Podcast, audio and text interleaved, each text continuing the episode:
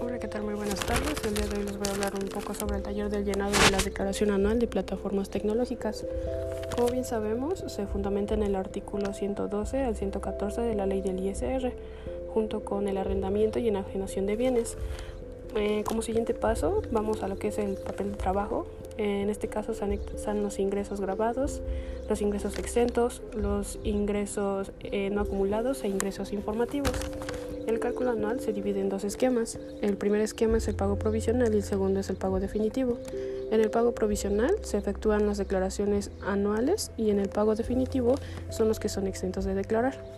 En su primera pestaña tenemos lo que son los XML emitidos, eh, que son o abarcan de ingresos de junio a diciembre. En las facturas de junio a diciembre se tiene un subtotal de, un subtotal de 1.195.245.72, que es el ingreso total.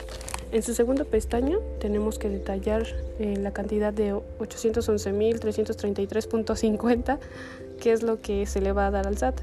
Eh, a detallar rubro por rubro, es lo, el primer rubro es la adquisición de mercancías, que son 58.349, las devoluciones que abarcan un total de 8.649, los gastos en general, que son 742.707, y los por, que están pendientes por definir son 1.628.50. Estos es el total, o sumándolos en conjunto dan un total de 811.333.50.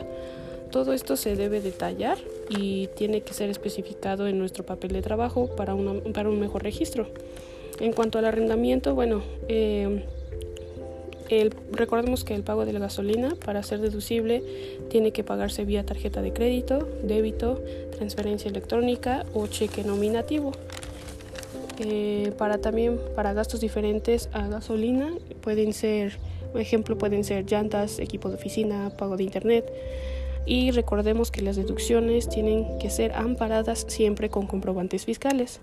En cuanto al papel de trabajo de los gastos efectuados del periodo que se realizó, en cuanto a la pestaña de retención, tenemos constancias de retención de junio a diciembre, como lo comentábamos, y bueno, tenemos un total de ingresos de 65.543.79.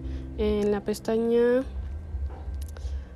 de pagos provisionales y EICR, las la enajenación e ingresos son 169.362.80 y recordemos que se le hace una retención del 5.4% en cuanto a las tablas de retención dependiendo del ingreso obtenido. Em, el ISR se le acredita por plataforma electrónica los mismos 9.145.59. Sale un ISR a cargo de cero. Solo saldrá ISR a cargo cuando es en efectivo. Y recordemos que en este apartado no tenemos deducciones anuales. Después llega el cálculo ISR anual. En los ingresos anuales tenemos lo que es 1.195.245.72. Los ingresos, sueldos, salarios o exentos son deducibles deducciones autorizadas mes tras mes y son de 8.000 811.333.50 este, las deducciones personales o total de deducciones. Para la base grabable, eh, o bueno, el cálculo de ISR, recordemos que es este son los ingresos menos las deducciones y eso nos da una base grabable. Como les comentaba anteriormente, esto le tenemos que aplicar las tarifas eh, ya mencionadas anteriormente.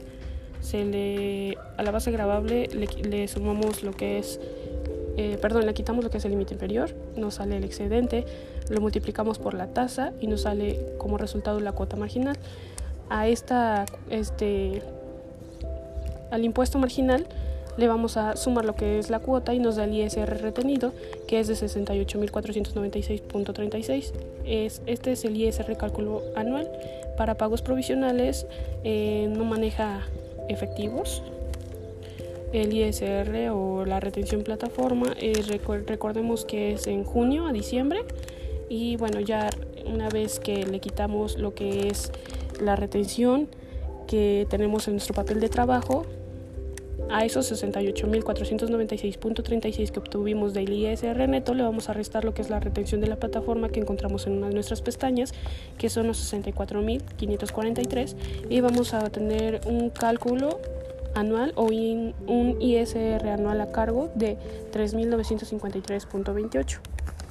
Eh, bueno, eso sería todo por mi parte. Gracias.